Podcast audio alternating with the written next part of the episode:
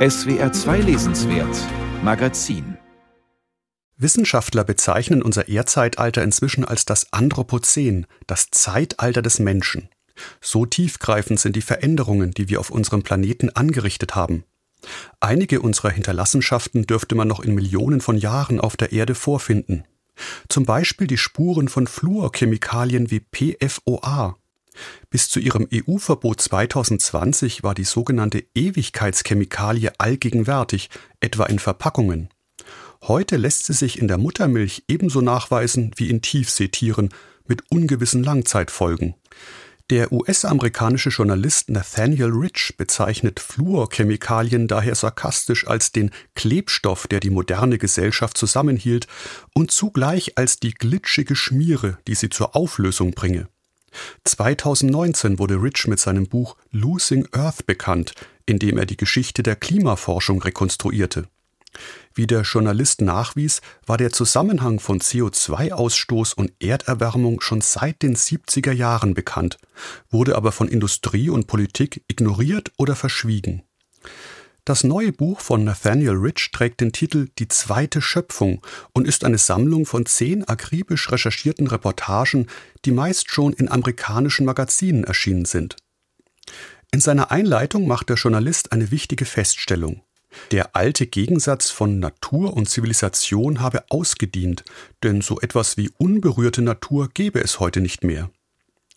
Die Frage sei daher so rich, welche Konsequenzen, Probleme oder Konflikte sich daraus für den Naturschutz ergeben oder für unsere Versuche, die Lebensbedingungen auf unserer Erde zu erhalten. Wer jetzt denkt, das sei doch ein und dasselbe, liegt falsch. Gleich mehrere der glänzend erzählten Reportagen zeigen, wie sehr unter den Bedingungen einer vom Menschen immer schon veränderten Natur Umwelt- und Klimaschutz auf Kollisionskurs geraten. Wie im Luxus-Skiort Aspen in den Rocky Mountains, wo ein Wasserkraftwerk für nachhaltige Energie hätte sorgen sollen. Gescheitert ist der Bau am Widerstand von Umweltschützern, die Angst um ihren Fluss hatten. Die einen Aktivisten sorgten sich um die Gegenwart so Rich, die anderen um die Zukunft im Zeichen der Klimakrise. Dass es Aspen als Skiort so oder so nicht mehr lange geben werde, daran lässt der Autor keinen Zweifel. Etwas bizarr mutet dagegen der Fall des Glass Beach in Nordkalifornien an, ein Strand, der bis in die 60er Jahre als Mülldeponie diente und heute eine Touristenattraktion darstellt.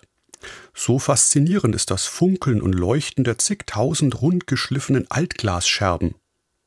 Weil Besucher diese Scherben gerne mitnehmen, ist inzwischen eine Debatte darum entstanden, ob man nicht neues Altglas herankarren müsste, um den Strand ebenso wie das hier entstandene Ökosystem zu erhalten.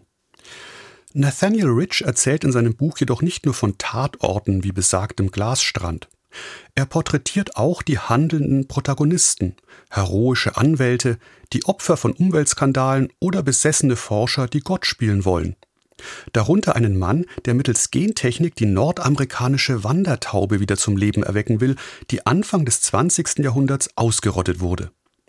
Für Umweltschützer, so Rich, sei ein solch spektakulärer technologischer Fortschritt ein Albtraum, und zwar nicht nur, weil er Geld und Aufmerksamkeit absorbierte, sondern auch, weil so suggeriert werde, für das Artensterben gäbe es einfache Lösungen.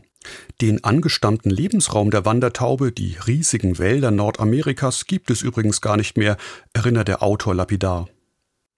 Andere Reportagen handeln von einem riesigen Methangasleck in Kalifornien und seinen Folgen, einem genetisch veränderten Kaninchen, das im Dunkeln grün leuchtet und vielleicht ein lebendiges Kunstwerk darstellt, oder Hühnchenfleisch aus dem Reagenzglas.